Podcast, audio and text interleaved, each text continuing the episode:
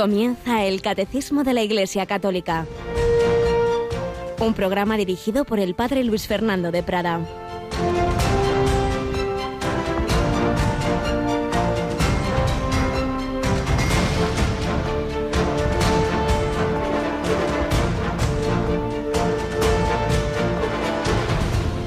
En la casa de mi Padre hay muchas moradas. Si no, os lo habría dicho, porque me voy a prepararos un lugar. Cuando vaya y os prepare un lugar, volveré y os llevaré conmigo, para que donde estoy yo estéis también vosotros. Alabado sean Jesús, María y José, muy buenos días, muy querida familia de Radio María. Estamos ya en el mes de noviembre, en este mes que comenzaba con esa preciosa solemnidad de todos los santos, muchísimos más que los canonizados, que ni siquiera nos conocemos los miles de santos canonizados y beatificados, mucho menos tantos otros héroes y heroínas anónimos que el Señor sí conoce, que han amado a Dios, que han amado al prójimo, que han hecho el bien, que se han sacrificado, que han aceptado las dificultades, las cruces, las persecuciones, que han vivido las bienaventuranzas con sencillez, sin milagros, sin nada especial, los santos de la puerta de al lado, que decía el Papa Francisco en Gaudete et exultate. Vamos de camino, estamos de paso. ¡Ay! Que se ha muerto no sé quién. Pues sí, normal, ¿no?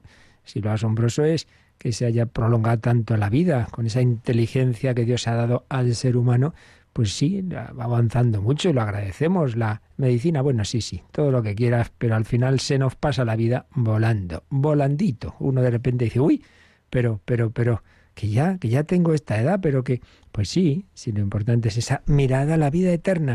El Señor nos invita a ir a su casa, voy a prepararos un lugar, volveré, os llevaré conmigo, qué bonito, para que donde estoy yo estéis también vosotros. Pero ayer oíamos en la bienaventuranzas, bienaventurados los limpios de corazón, porque ellos verán a Dios. Si los ojos no están todavía preparados para ver a Dios, si no están plenamente limpios, pues hay que afinar la vista. Y si no hemos hecho esa tarea, que sería lo suyo, hacerla durante la vida, de manera que en el momento de la muerte fuera el último empujón, la gracia de Dios, los sacramentos, etcétera, nos acabaran de preparar, si no fuera así, pues hay que terminar esa labor de purificación, esas noches oscuras, si no se pasan aquí de las que habla San Juan de la Cruz, pues se pasan en el más allá, es lo que llamamos el purgatorio.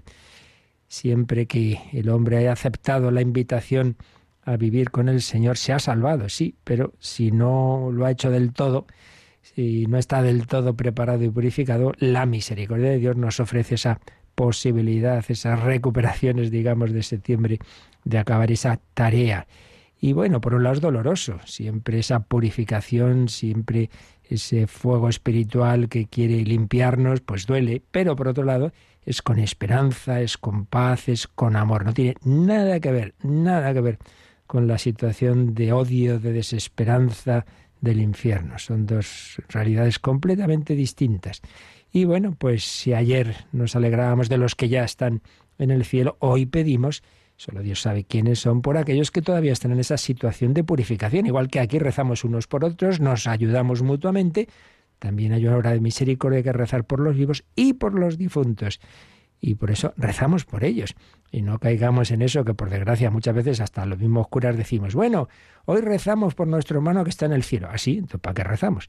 No, no, rezamos por aquellos que no sabemos, por supuesto, solo Dios lo sabe, la situación de cada uno, por aquellos que estando todavía en esa situación de purificación, pues queremos ayudarles porque es así, en el cuerpo místico nos ayudamos unos a otros, no solo con lo que hacemos, sino también con lo que rezamos oraciones, sacrificios, muy especialmente la Santa Misa. Por eso hoy esa obra de misericordia, de rezar, de, de, ofrecer la Santa Misa por aquellos, que solo Dios sabe, repito, que todavía estén en esa situación dolorosa a la vez que esperanzada.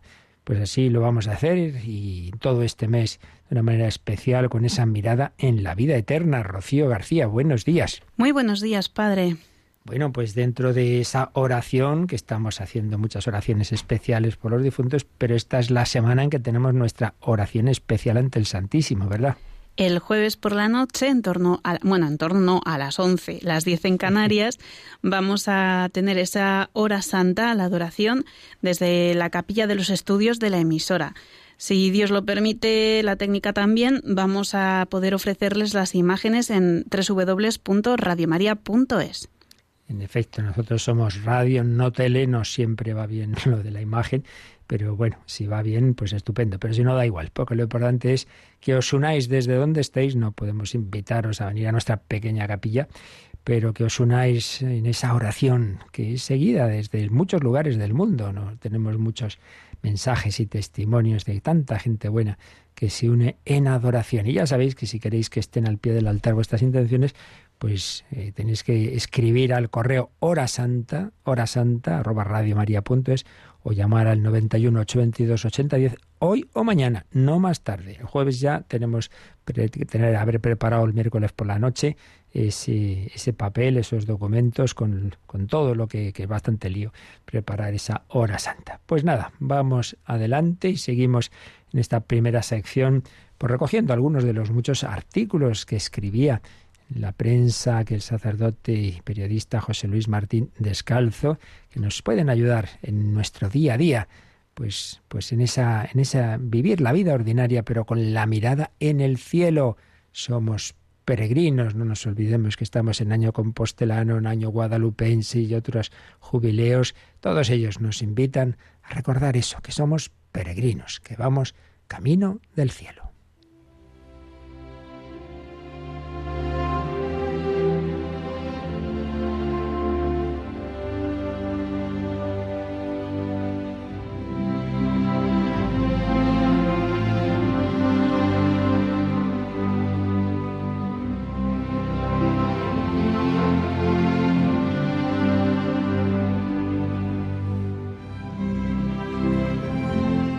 Hombre que había visto su entierro. Resumimos un artículo que escribió hace años padre José Luis Martín Descalzo. Revolviendo una vieja carpeta de papeles, encuentro el recorte de una revista italiana que guardé hace años. En él responde Quasimodo, el gran poeta italiano, una especie de consultorio literario y concretamente a una carta ingenua y conmovedora. Es de un joven electricista que escribe al poeta para pedirle que le anime a una gran aventura que proyecta, dejar su trabajo de electricista para seguir la carrera de poeta. Es verdad, dice el joven, que mis padres, dos modestos obreros, me disuaden, pero pienso que lo hacen porque son viejos y no entienden a los jóvenes y además porque no han estudiado. Y para ellos los poetas son unos desarrapados. Deme un consejo, profesor. Decida usted lo que será mi vida. Haga de mí un poeta o un obrero especializado.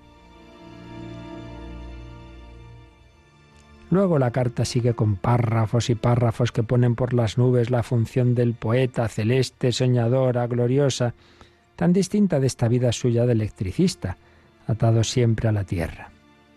Supongo que no hace falta decir que Quasimodo contesta dando la razón a los padres del muchacho y diciéndole que los poetas no son hombres que caminan sobre las estrellas, sino seres curvados diariamente sobre la tarea terrestre, explicándole que lo primero haga bien su trabajo y que ser un buen electricista no le impedirá en absoluto llegar a ser un gran poeta.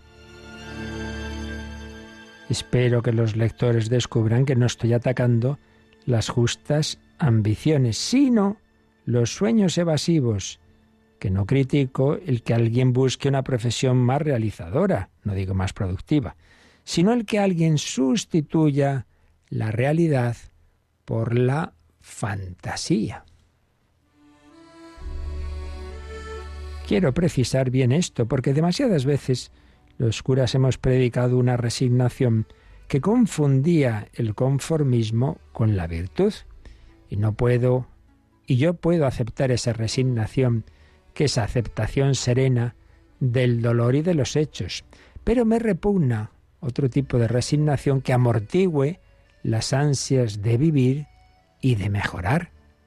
Dios no quiere anestesiar a los hombres, le gustan los ardientes, los que aspiran a más en sus almas y en el mundo, los que no se resignan a la injusticia, los que viven insatisfechos en un mundo insatisfactorio. ¿Cómo podría ser Dios un encadenador del hombre y del mundo? Yo creo que tienen razón quienes temen a la palabra resignación, porque casi siempre se convierte en una pura añagaza de los que quieren que el mundo no cambie para tener menos competidores en los altos puestos que ellos ocupan sin merecerlos.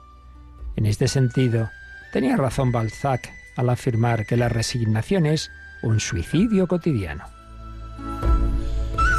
Contra lo que estoy en realidad es contra la gente que sustituye la realidad por los sueños, contra la gente que ni hace bien el trabajo que tiene encomendado, ni lucha para prepararse para otro mejor, contra quienes tienen las manos en una tarea que no aman, mientras ponen la cabeza en sus sueños, sus cines, sus boleras, contra quienes soñando ser poetas no son ni electricistas ni poetas. Esta enfermedad del bobarismo está mucho más extendida de lo que se cree. Yo he conocido a un personaje que realmente merecía ingresar en una obra literaria, que se sabía de memoria su entierro.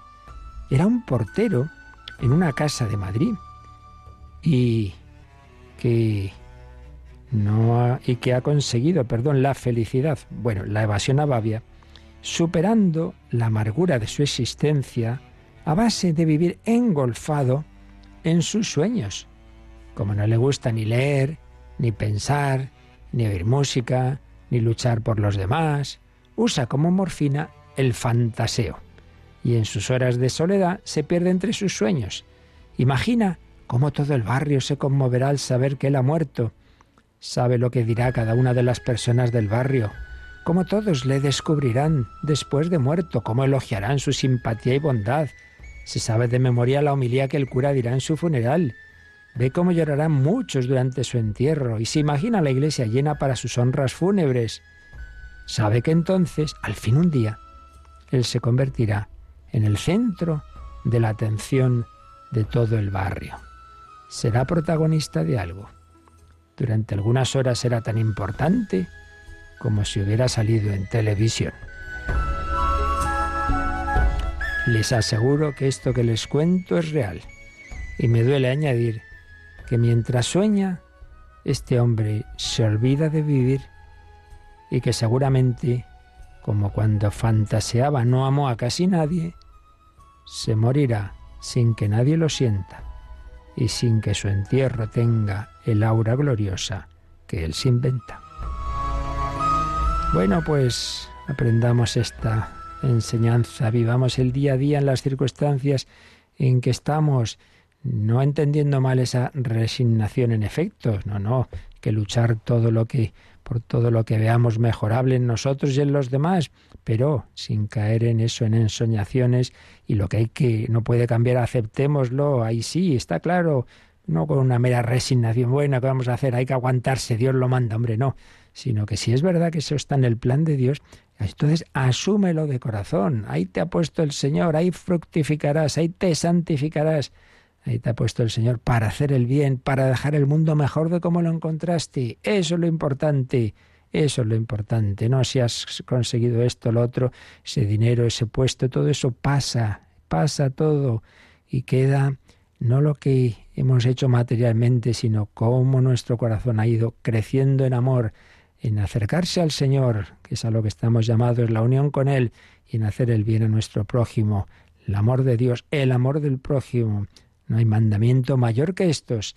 Amarás al Señor tu Dios con todo tu corazón, con toda tu mente, con todo tu ser, al prójimo como a ti mismo mejor, como Cristo nos ha amado. Y así, de su mano y de la mano de la Virgen María, podremos ir por ese camino que es el mismo, camino, verdad y vida, hacia la casa del Padre.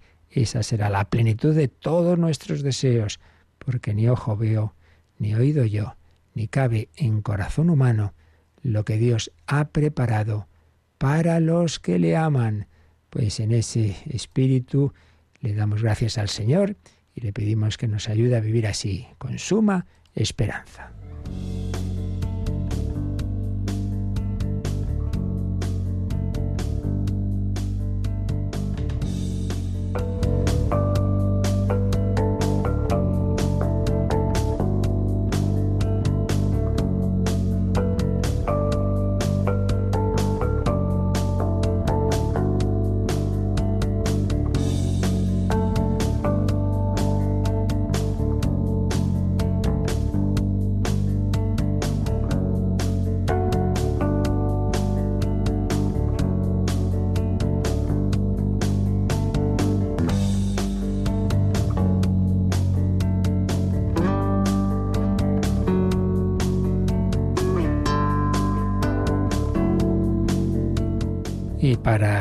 Llegar a ese estar con el Señor en diálogo eterno con Él hay que empezar el diálogo aquí, claro.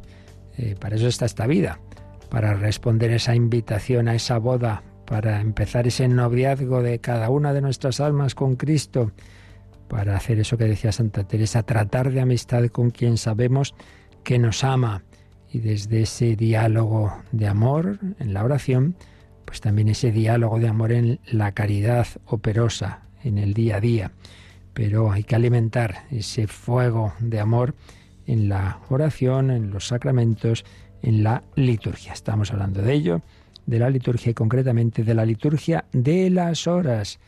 Toda oración es buena, es necesaria, pero hay una oración especialmente recomendada porque es la oración oficial de la Iglesia comunitaria con textos de la palabra de Dios en su mayoría, como hoy vamos a ir viendo.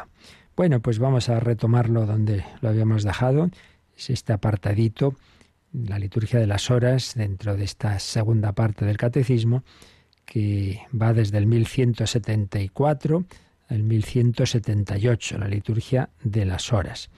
Hemos visto el 1174, 1175 y 1176, pero vamos a releer este 1176 que es muy cortito y seguimos con, con el siguiente. Vamos, Rocío 1176. Celebrar la liturgia de las horas exige no solamente armonizar la voz con el corazón que ora, sino también adquirir una instrucción litúrgica y bíblica más rica, especialmente sobre los salmos.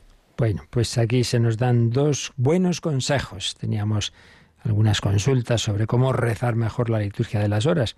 Bueno, pues aquí nos dan unas claves. Evidentemente una que vale para toda oración vocal, que es armonizar la voz con el corazón que ora.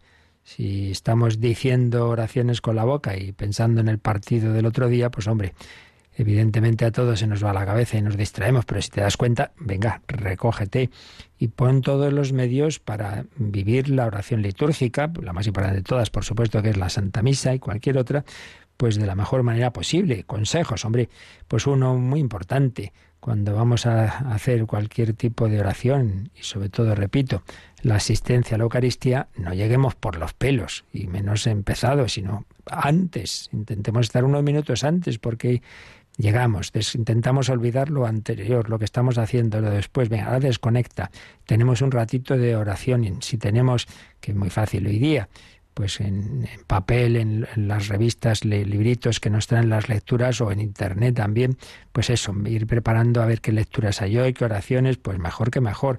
Si no, muchas veces se lee o alguien a lo mejor no lo lee del todo bien, en ese momento me he distraído, pues ir lo más preparado posible bueno, pues intentarlo. Primero eso, primero ese, el, preparar ese momento y como lo más importante y no llegar tarde, sino al revés.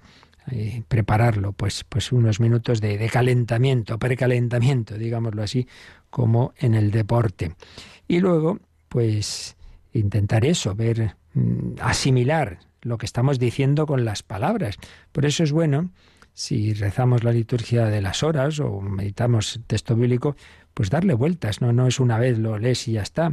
Mm, hemos rezado a lo mejor, pues eso, un salmo, ahora vuélvele interiormente a mirar en qué te has fijado más, dale más, más vueltas en tu corazón, ahí como la vaca, rumiando, ¿verdad? Rumiando eso que hemos, que hemos comido, que hemos asimilado. Pero nos dice también este número que es bueno adquirir una instrucción litúrgica y bíblica más rica, especialmente sobre los salmos. Hombre, claro, si la liturgia de las horas está hecha con textos bíblicos y luego oraciones de la tradición de la Iglesia, cuanto mejor conozcamos todo eso, pues claro, mejor lo entenderemos, mejor lo asimilaremos, mejor lo rezaremos. Y dado que, que aparte de los textos evangélicos, lo más importante de la liturgia de las horas son los salmos y muchas veces nos cuesta entenderlos, pues es verdad que es muy conveniente una preparación sobre ellos. Hay diversos libros, hay cursos que nos ayudan y bueno, tenemos programas en Radio María de, sobre formación bíblica y, de oración con los salmos. Todo eso nos ayuda. Y precisamente en este sentido nos vamos a detener un poquito en, en, la explicación que vamos a hacer ahora a continuación de los elementos de la liturgia de las horas, con algunas claves que pueden ayudarnos a entender mejor, a entender mejor estas diversas oraciones. Vamos, pues, Rocío, pasamos al siguiente número, el 1177. Los himnos y las letanías de la oración de las horas insertan la oración de los salmos en el tiempo de la Iglesia, expresando el simbolismo del momento del día, del tiempo litúrgico o de la fiesta celebrada. Además, la lectura de la palabra de Dios en cada hora, con los responsorios o los troparios que le siguen, y a ciertas horas las lecturas de los padres y maestros espirituales, revelan más profundamente el sentido del misterio celebrado, ayudan a la inteligencia de los salmos y preparan para la oración silenciosa. La lectio divina, en la que la palabra de Dios es leída y meditada para convertirse en oración, se enraiza así en la celebración litúrgica. Pues un bello número que nos da también unas cuantas indicaciones que desarrollaremos, pero primero lo releemos. Los signos y las letanías de la oración de las horas insertan la oración de los salmos en el tiempo de la Iglesia. Los salmos, como sabéis, son pues una colección de, oraciones eh, muy antigua del Antiguo Testamento. Se formaron en el tiempo. Tradicionalmente se atribuían la mayor parte al rey David, pero bueno, eso es lo de menos. Fueran de él, fueran de, de más autores. Lo importante es que son textos que, que ya el antiguo que el pueblo de Israel rezaba con, con mucha devoción, hay maravillas en ellos, y que la Iglesia ha asumido. Y hasta el punto, como bien sabéis, de que siempre en la Santa Misa respondemos a la primera lectura con un salmo. Por eso le llamamos salmo responsorial. Y también, pues en la liturgia de las horas, siempre, siempre, siempre, en todas las horas, todas, pues hay salmos, más o menos, pero siempre los hay. Hay salmos de distintos tipos porque expresan situaciones existenciales de, todo tipo también, de angustia, de alegría, de alabanza, de, petición, distintos modos de oración, de dirigirse al Señor, de, de, lamentación, de confianza, pues un poco de todo. Y como sabéis son 150, 150 salmos. Entonces, eso está ahí.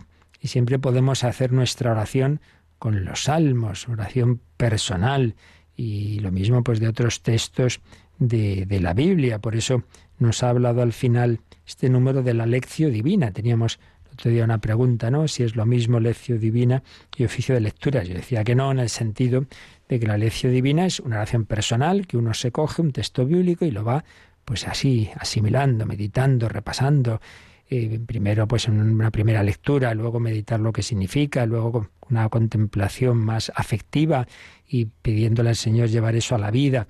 Pero no solo no hay contraposición, sino que de hecho, pues en cierto modo hacemos lección divina en, la liturgia de las horas porque hay también textos bíblicos que asimilamos sobre todo en la en el oficio de lecturas que luego explicaremos en qué consiste que ya sabéis que en Radio María se reza de madrugada.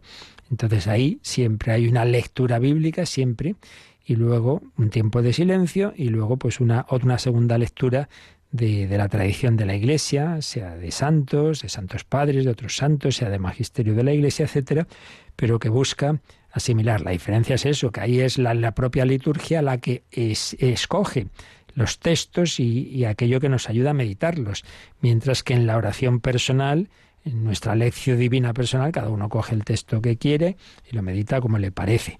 Pero en cambio en la liturgia pues eso está ya como indicado, pero bueno, hay esa semejanza.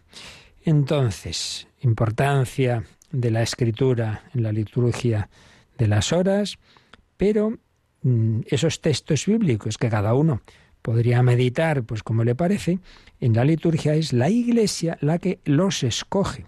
Entonces nos ha dicho este número al principio que lo que hace la liturgia es insertar los salmos en el tiempo de la iglesia. ¿En qué sentido?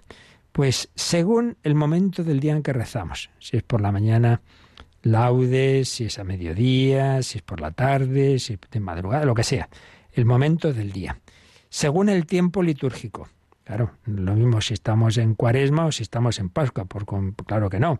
Según la fiesta. Estamos celebrando eh, la Asunción de María o todos los santos, pues Pues claro, según ese tiempo, sea de horas, sea de tiempo litúrgico, sea de una fiesta particular, la Iglesia escoge aquellos textos que ve que nos ayudan más a vivir ese, ese tiempo o esa fiesta o esa hora del día. Claro, claro. Por eso ya el Vaticano II decía aquello de respetar la, la, verdad de las horas, es decir, rezar las horas a su tiempo. Si es laude, pues eso, por la mañana, no, no por la noche y viceversa. Porque son salmos y textos escogidos para ese momento del día. De hecho, en laudes, pues muchas veces el primer salmo es un salmo de, del salmista que está empezando el día. Oh Dios, tú eres mi Dios, por ti madrugo, por ti madrugo. Me he despertado prontito para rezar, para alabarte a ti el primero. Entonces, salmos escogidos por la liturgia, eh, y, pero con esos criterios de adaptarlos al momento del día, del tiempo litúrgico o de la fiesta. Un elemento importantísimo de la liturgia de las horas, los salmos. Otro, pues aparte de los salmos, siempre hay algún fragmento mayor o menor de la palabra de Dios. Entonces también la Iglesia va escogiendo los textos de la palabra de Dios a veces una lectura continua, como, como se hace con las lecturas de la misa, pero también según el tiempo litúrgico. Entonces, claro, llega el Adviento y se leen textos que, que son los habituales de la preparación de, de, ese, de, esa Navidad, entonces del profeta Isaías muy, muy particularmente, pues todas esas promesas mesiánicas, la esperanza, etcétera. Por tanto, textos bíblicos que, pueden, pues eso, nos ayudan a vivir según el momento litúrgico y según también, repito, el momento del día. Entonces hay fragmentos de, de la palabra de Dios pues que nos ayudan a empezar un día, a, a pedir al Señor su luz para, para, vivirlo. Otros, en cambio, nos ayudan a dar gracias del día que está terminando, o, o textos y salmos que nos ayudan también a pedir perdón de, de nuestros pecados. La verdad es que es una maravilla la, la condensación de, riqueza de siglos, de siglos de experiencia de la Iglesia, ¿verdad? Que hay en cada, en cada texto litúrgico. Lectura de la palabra de Dios, con responsorios que también nos vienen. Vienen después de, esa lecturita breve o larga, en el caso del oficio de lecturas, pues vienen la forma de responder y también con, con, textos que, originariamente eran musicalizados. Aquí habla de los troparios, una expresión latina. Y luego, en, el oficio de lecturas, pues además de la palabra de Dios, de la palabra bíblica, viene esa segunda lectura que está tomada de lo que llamamos los santos padres, aquellos grandes autores, santos y, y sabios de, los primeros siglos de la historia de, de, la Iglesia, San, San Agustín, San Juan Crisóstomo, San Atanasio, etc. San Gregorio Nacianceno, San Gregorio de Nisa, eh, esos autores que son testigos privilegiados de esa tradición de esos primeros siglos de la historia de la Iglesia, pero también otros maestros espirituales, doctores de la Iglesia, como Santa Teresa, como San Juan de la Cruz, esas lecturas, también del magisterio de, la Iglesia, de los, de los, últimos papas sobre todo, o del Vaticano II, textos que nos ayudan a profundizar en esa primera lectura bíblica, que ahora enseguida recordaremos cuál es la estructura de cada una de las horas litúrgicas. Todo ello nos dice este número, todos estos textos revelan más profundamente el sentido del misterio celebrado. Hay una fiesta pues de Pentecostés, por ejemplo, pues evidentemente vamos a tener lecturas que nos van a ayudar a profundizar en lo que significa. Textos que ayudan también a la inteligencia de los salmos y preparan para la oración silenciosa. Claro, si uno lo reza en particular, en privado, puede detenerse cuando quiera. Pues, pues ahora he hecho esta lectura, me queda aquí un ratito de silencio. Hombre, si es en común, pues no, hay un ritmo comunitario en el que debe haber silencios, pero claro, no, no todo lo que quizás nos gustaría, mucho menos cuantos en la radio, claro, pero porque, porque ahí en la radio los silencios pues no, no pueden darse, ¿no? Y luego, pues bueno, pues que está, está inserto en, en, el resto de, de, la programación, pero cuando es eh, más en particular, pues cada uno hace el ritmo que, que quiera. Y entonces esa oración litúrgica, pues es un alimento buenísimo de la oración personal, de la oración personal.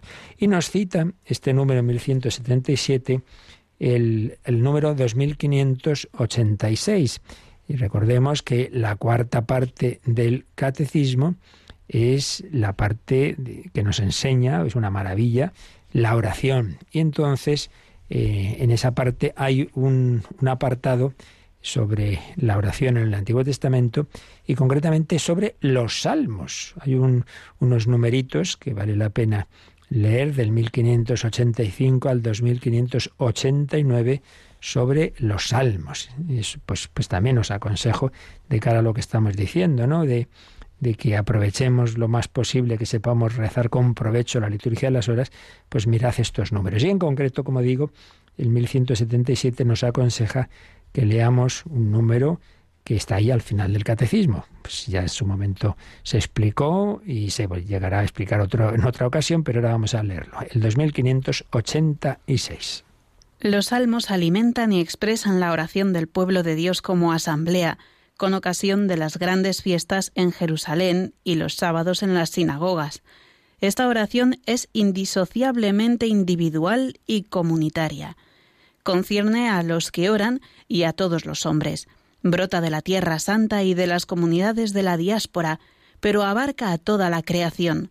Recuerda los acontecimientos salvadores del pasado y se extiende hasta la consumación de la historia hace memoria de las promesas de Dios ya realizadas y espera al Mesías, que les dará cumplimiento definitivo. Los salmos recitados por Cristo en su oración y que en él encuentran su cumplimiento, continúan siendo esenciales en la oración de su Iglesia. Bien, pues como veis, este número lo que hace es resumirnos lo que significaban esos salmos en la vida de, Israel, del pueblo de Dios, pero termina recordando que también para el nuevo pueblo de Dios, que es la Iglesia, los salmos son esenciales. Por eso, repito, están en todas las horas litúrgicas e incluso en la Santa Misa como respuesta a la primera lectura. Son un gran alimento de, oración eh, que usaba el pueblo de Israel, como hemos oído en grandes fiestas y todos los sábados en las sinagogas, una oración que es personal, individual, pero a la vez comunitaria, una oración que se hace en unión con toda la creación. Recordad, ¿no? Pues como hay salmos que dicen que invitan a todas las criaturas a alabar al Señor a través de nuestra voz. Hay salmos que recuerdan cómo el Señor pues actuó, nos sacó de Egipto, nos liberó del Mar Rojo, recordar los acontecimientos salvadores del pasado. Y ahí cada uno de nosotros pues debemos recordar aquellos eventos en nuestra vida que hemos visto la mano de Dios, pero también mirada al futuro, esa mirada hacia la consumación de la historia y a saber que, que el Señor nos invita a esa plenitud, a esa tierra prometida, que es el cielo. Os llevaré para que estéis conmigo. Memoria de las promesas de Dios nos encontramos esas promesas del Mesías y nosotros podemos recordar esa palabra de Jesús a sus discípulos. Bienaventurados vuestros ojos porque ven y vuestros oídos porque oyen. Porque muchos profetas y justos desearon ver lo que veis y no lo vieron y oír lo que veis y no lo oyeron. Nosotros ya hemos conocido a Jesucristo, se han cumplido las promesas. Bueno, ahora queda esa segunda parte, esa segunda venida, esa esperanza de la segunda venida del Mesías, pero ya está, Emmanuel con nosotros, Dios con nosotros, yo estaré todos los días con vosotros hasta el fin del mundo. Bueno, pues precisamente vamos a tener nuestro momento de oración musical con un salmo, el Salmo 62, ese que rezamos domingos, primer domingo de, de la primera semana del Salterio y en muchas fiestas se, se, repite porque es tan bello, es un salmo muy bueno para empezar el día. Oh Dios, tú eres mi Dios, por ti madrugo, mi alma tiene sed de ti. Sí, sí, nos hiciste, Señor, para ti nuestro corazón está inquieto hasta que descanse en ti. Oímos esta versión musicalizada por Atenas Bénica de este Salmo 62.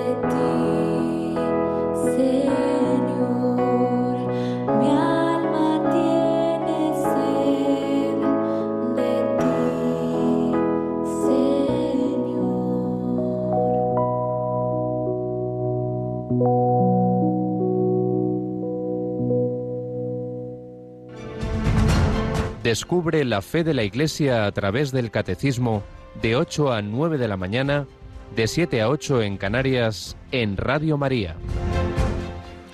Mi alma tiene sed de ti. Qué bellos textos de oración tenemos en los salmos. Bueno, pues ahora vamos a ir viendo un poquito. Evidentemente tenemos programas de liturgia, de todo esto se trata a fondo, pero creo que vale la pena que nos detengamos un poco al menos en, explicar un poquito eh, cómo, cómo están estructuradas estas horas litúrgicas, sobre todo las más importantes, que son laudes y vísperas. Entonces vamos a intentar en estos días hacer un, un, resumen de lo que nos puede ayudar más para ver el sentido que tienen estas, estas horas litúrgicas. Laudes y vísperas son, son, lo indican así los documentos, el doble quicio sobre el que gira todo el oficio cotidiano. Tenemos la oración de la mañana, laudes, la oración de la tarde, vísperas, de, antes de ir a acostar completas, durante el día las horas intermedias y en cualquier momento el oficio de lecturas que originariamente era de noche que luego se fue desplazando al, al, inicio de la mañana y de ahí ese nombre que tuvo también de maitines. Pero vamos a empezar por laudes y vísperas. Y como le pasa en general a la liturgia, ya lo vimos en su momento, hay una primera relación entre la liturgia y la naturaleza. Pues claro, porque Dios ha creado al hombre en una naturaleza que tiene unos ritmos, porque hay un sol, porque hay una luna, porque hay un día, porque hay una noche, y todo eso pues entra porque Dios no se contradice. La naturaleza y, la gracia, la, creación y la redención, pues vienen del mismo Señor. Por eso hay un primer sentido de, relación de estas horas con, con, la naturaleza. Y es obvio, ¿no? Pues laudes es la oración del amanecer. Entonces le damos gracias a Dios y ay Dios mío, me das un día más, puedo ver la belleza de este mundo, puedo ver la luz del amanecer o la caída de la tarde, esa puesta de sol. Bueno, pues un primer sentido, un lenguaje de la creación, que está presente en tantos salmos y, otros textos bíblicos. El día, que habla de luz y calor. Y no nos olvidemos de que Cristo se le compara con el sol, el sol que nace de lo alto, que habla de energía y de vida. La noche, en cambio, sugiere frío, sueño y muerte. Por eso las completas son como una especie de ensayo de la muerte. Se recuerdan las palabras de Simeón, ¿verdad? Ahora, Señor, ya puedes dejar a tu siervo irse en paz, ya puedo morirme tranquilo, he visto a Cristo. Es con cada noche es como un, bueno, habrá un momento en que sea el sueño, el sueño que durará ya un poquito más que una noche, que durará hasta la resurrección. Por tanto, un primer sentido, día y noche, luz y tinieblas. Pero, por otro lado, por otro lado, laudes, eh, si tiene ese primer significado de inicio del día y de pedir al Señor su gracia y su luz para santificar ese día, evidentemente, de que hace memoria en el nivel de historia de la salvación de la resurrección de Cristo. Claro, el Señor resucita pues en esa madrugada del domingo. Entonces siempre está presente, siempre está presente la resurrección del, Señor. Laudes después, con ese doble significado, y nos dicen los documentos de la Iglesia que están los laudes o las laudes, porque originalmente laude significa alabanzas. En realidad era una palabra que, valía para, para todas las horas, pero por una serie de circunstancias históricas al final, quizá porque terminaban siempre esta oración matinal con unos salmos específicamente de alabanza al Señor, pues quizá por eso se acabó quedando el nombre de alabanzas para la oración de la mañana. Entonces se puede decir las laudes, las alabanzas o, como ya también se ha establecido por la costumbre, los laudes. Bueno, como queramos. Entonces, son una oración que están dirigidos y ordenados a, pedir al Señor la santificación de ese día que comienza. Eh, oramos para que los primeros impulsos de la mente y del corazón sean para Dios. Me adelanto a la aurora pidiendo auxilio. Oh Dios, tú eres mi Dios, por ti madrugo. Para que antes de hacer otras cosas, antes de ponernos a trabajar en no sé qué, no sé cuántos, lo primero es poner nuestro corazón en Dios. Por la mañana escucharás mi voz, por la mañana te expongo mi causa, me acerco y te miro.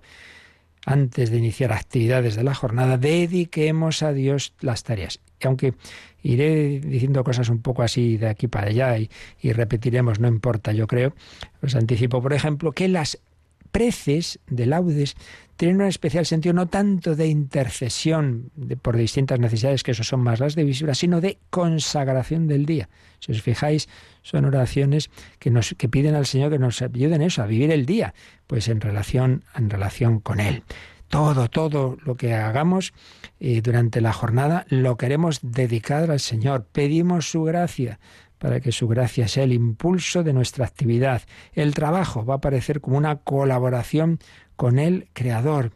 Eh, el comienzo del día, cuando el corazón se alegra al pasar de la oscuridad a la luz, bueno, pues también pedimos que nuestro espíritu y toda nuestra vida sean una continua alabanza al Señor, cada una de nuestras acciones que esté plenamente dedicada a Él.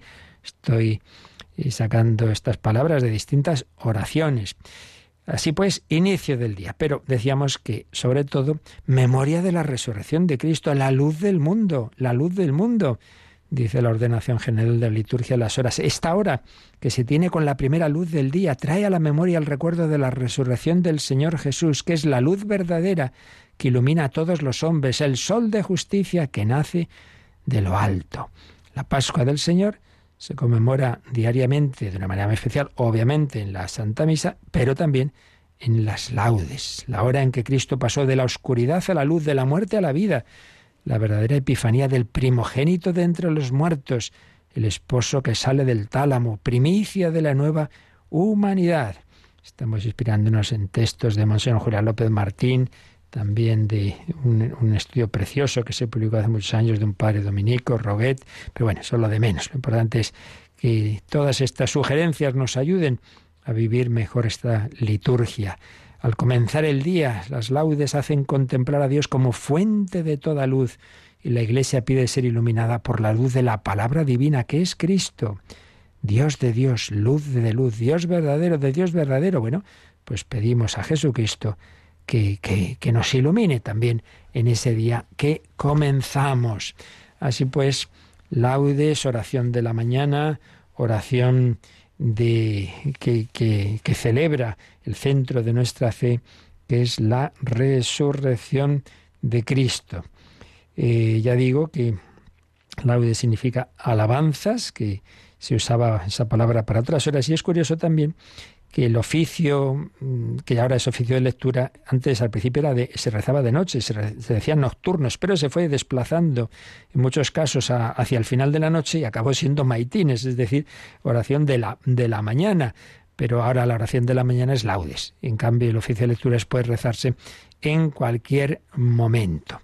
Bueno, y de las vísperas, pues ya lo dejamos para mañana porque teníamos varias preguntas eh, pendientes y seguiremos hablando de laudes vísperas y de las demás oraciones para que el Señor nos ayude a rezarlas con más, con más provecho. Pero lo dejamos y tenemos, ya digo, algunas preguntas en correo y WhatsApp y, y si queréis alguna más, pues nos recuerdan ahora cómo, cómo hacer vuestras consultas.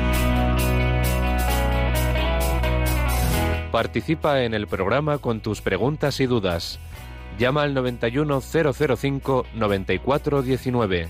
91005 9419. Puedes escribir un mail a catecismo arroba radiomaria.es o escribirnos un mensaje al teléfono de WhatsApp 668 594 383 668 594 383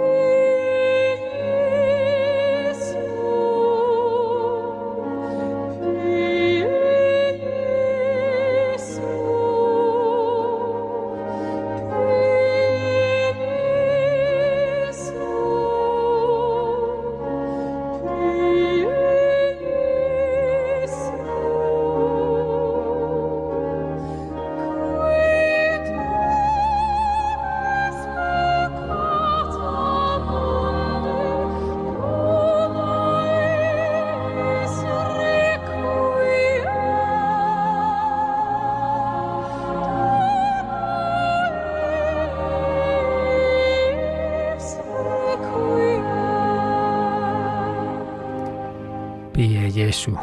A Jesús misericordioso le pedimos especialmente por nuestros difuntos, aquellos que aún estén en esa situación de purificación. A ver, teníamos varias preguntas pendientes. Una sobre la música para la liturgia. Recuerdo, tenemos programas de música religiosa y particularmente uno sobre música litúrgica, música de Dios, miércoles a las de la noche de miércoles a jueves, ya empezando el jueves a las 12 de la noche o las 11 en Canarias, el padre Eusebio Guindano cada 15 días tiene ese programa, una maravilla, un súper experto, tiene toda la carrera de música y gran conocimiento de la liturgia. Pues esas cuestiones, esas consultas de tipo liturgia y música, nadie como él para responderlas. Pero bueno, la pregunta que tenemos aquí es fácil, porque dice, cuando se canta el santo de la misa, a veces hay cantos que no son fieles a la letra de la oración. ¿Es correcto? Pues más bien no, porque es verdad que lo que sean cantar partes de la misa, del ordenado de la misa, pues debe, decir la letra de la, claro, no, el canto no puede primar sobre la letra, al revés. La música litúrgica, una de las características básicas es precisamente esa, que, que lo que manda es la letra, no la música. La música debe estar al servicio de la letra que, hombre, si no se aparta mucho no será una barbaridad, pero vamos, que bien no está, desde luego. Bueno, luego también había una pregunta no de este tema, pero bueno, tiene que ver con la liturgia. ¿Para comulgar hay que estar en ayunas exactamente una hora antes o puede ser un minuto más o menos? Vamos a ver. Primero, siempre hay que distinguir, siempre lo digo, lo que dice la Iglesia y la interpretación que podamos hacer, que es en este caso, pues claro, mía. Lo que dice la Iglesia es, es una hora. Es una hora, una hora es una hora. Ahora, hombre, que mi interpretación, que este tipo de cosas, sobre todo esos mandamientos de la Iglesia, siempre se entienden en un sentido moral, en un sentido, o sea, lo importante es la idea, la idea de, de de, eso, de, hombre, que, que, uno a las cosas importantes uno se prepara y vas a recibir en tu cuerpo al Señor, pues hombre, que no está ahí mezclado con el chorizo que acabas de tomarte, en fin, es un poquito, pero evidentemente no es una cosa material, que es que si te pasas 30 segundos, hombre, no, ya se entiende que no, entonces, hombre, más o menos, pues sí, si es un, minuto, dos, tres, pero en fin, ya digo que eso es, como yo, a mí me lo, me lo en un momento, ay, este justo debe faltarte dos, tres minutos poco. Hombre, entiendo que sí, entiendo que sí, que, que en eso no es una cosa así la materialidad, sino el espíritu. Ahora, el espíritu, pero vamos, tampoco es que hace un cuarto de hora, hombre, eso ya me parece a mí mucho espíritu, ¿no? Eso sería un poco laxa esa interpretación. Pero vamos, tal como la pregunta de un, eso, algún minuto, pues indudablemente pienso que no hay mayor problema en ello. Y luego, aquí hay un correo ya más largo de Francisco, que, escribía el día de su cumpleaños, le encomendamos, aunque no pude leerlo en ese, en ese día. Y bueno, se nota, eh, pues esto que a veces ocurre, ¿no? Que quizá por la educación que tuvo o la manera en que entendió las cosas, pues dice como que lo hace todo un poco por miedo, pues como si enseguida que hago algo mal y entonces me puedo ir al infierno, esto me tiene traumatizado, intento hacer las cosas por miedo, pero claro, no, siento mucho ni lo tengo claro, casi solo por, por salvarme yo un poco a la fuerza, etcétera, etcétera. Yo siento y hago el bien a los hermanos que veo, y me rodean, pero a Dios no, lo veo ni lo siento igual. Hombre, eso es normal, claro. Dios es espíritu y los hermanos los tenemos aquí de carne, eso no, no te agobies. Bueno, vamos a ver, en, en resumen de por lo que decía, hay que tener muy claro que Dios nuestro Señor es el primerísimo que tiene interés en, en, que estemos con Él y, y que, y, salvarnos. Entonces, Dios es el primero que lo quiere. Vamos a ver. Entonces, Dios no hay que verle como un enemigo que está ahí. A ver, a ver, si metes la pata y te pillo aquí, y ala, al infierno. Hombre, no, eso no tiene nada que ver con la imagen del Señor que dice ya el Antiguo Testamento, que a veces nos pensamos que el Antiguo Testamento todo es el miedo y no sé que no, ¿verdad? Hombre, que no. Dice varias veces, no quiero la muerte del pecador, sino que se convierta y que viva. Entonces, si Dios nuestro Señor, de su parte, quiere hacer todo lo posible por salvar a cada uno, solamente es cuando el hombre no le da la gana, cuando se cierra en su libertad, bueno, entonces Dios no nos va a coger por el cuello. El, cielo no es un campo de concentración. Entonces, si uno lo rechaza, pues claro, lo rechaza, pero tienes que rechazarlo. Dado que lo que manifiesta tu correo es todo lo contrario, que tú quieres estar con el Señor, entonces no, no vivas con ese miedo, hombre, que el Señor es el primero que quiere eh, salvarte. Entonces, si Él quiere y tú también, y tú también, pues vive confiado. Entonces, un gran arma del enemigo, que, existe desde luego, del demonio, pues es eso, meternos la desconfianza de Dios, el miedo a Dios. A fin de cuentas, el primer pecado, la primera tentación, pues fue eso, ¿eh? no os fiéis de Dios, que es que Él, Él en el fondo no quiere que seáis como Él, que no sé qué, que no sé cuántos. Entonces, la desconfianza, no, no, de eso nada. Entonces tú di, Señor, creo en tu corazón de Jesús, en ti confío porque creo en tu amor para conmigo. Tenemos una serie, hay un, disco en que recopilamos pues una serie de reflexiones sobre la espiritualidad de la misericordia que el Señor ha estado insistiendo especialmente en los últimos siglos de la historia de la Iglesia, precisamente por todas las ideologías contrarias al amor de Cristo, para decir que, no, hombre, que no, que confiéis en mí, por eso se manifiesta el corazón de Jesús, lo hemos estado leyendo durante meses, esos textos de Santa Margarita María. Venid a mí, hombre, no tengáis miedo a comulgar, que el Señor está deseando, deseando vuestra felicidad, perdonaros, los primeros viernes de mes, la espiritualidad de Santa Teresita, confianza en el Señor de Santa Faustina Kowalska, Jesús, confío en ti, de la Madre Esperanza de Jesús Alama, Juan Pablo II, dives en misericordia, Benedicto XVI, Papa Francisco. Bueno, es una, un torrente de de palabra y de, y de espiritualidad y de, y de prácticas, como son los primeros viernes de mes, que buscan esto, que confiemos, que el Señor está deseando nuestra salvación, nuestro perdón. Somos nosotros los que podemos encabezonarnos y desesperarnos como Judas. Por lo tanto, cuidadito, cuidadito, nada de, de esos miedos. Yo te diría, pues, pues vale, eso cuesta. Uno ha tenido a lo mejor esa formación, ha entendido así las cosas. A lo mejor no te dijeron eso, pero bueno, uno lo entendió así. Pues eso, claro, no se va a quitar en tres días. Pero te aconsejo, cuando te vengan esos miedos, esas dudas, decir, corazón de Jesús, en ti confío, sagrado corazón de Jesús, en vos confío porque creo en tu amor para conmigo, creo en tu amor para conmigo. Dios me ama a mí ahora, en este momento, y quiere mi salvación y santificación. Pues si Él la quiere, y yo también, entonces ¿por qué voy a tener miedo de, de que me vaya a separar de Él? ¿De acuerdo? Así que por ahí va la cosa. Y bueno, vamos a dejarlo ya, porque tenemos más, pero seguiremos mañana y así también os, nos, recordamos que de este tema que, bueno que lo que estamos viviendo en este mes del más allá tenemos muchas recopilaciones de esos de estas de, estos temas que nos pueden venir bien y ahora nos recordarán precisamente los programas que hicimos en el catecismo sobre estas verdades del más allá. Seguimos mañana. La bendición de Dios todopoderoso, Padre, Hijo y Espíritu Santo, descienda sobre vosotros. Alabado sea Jesucristo.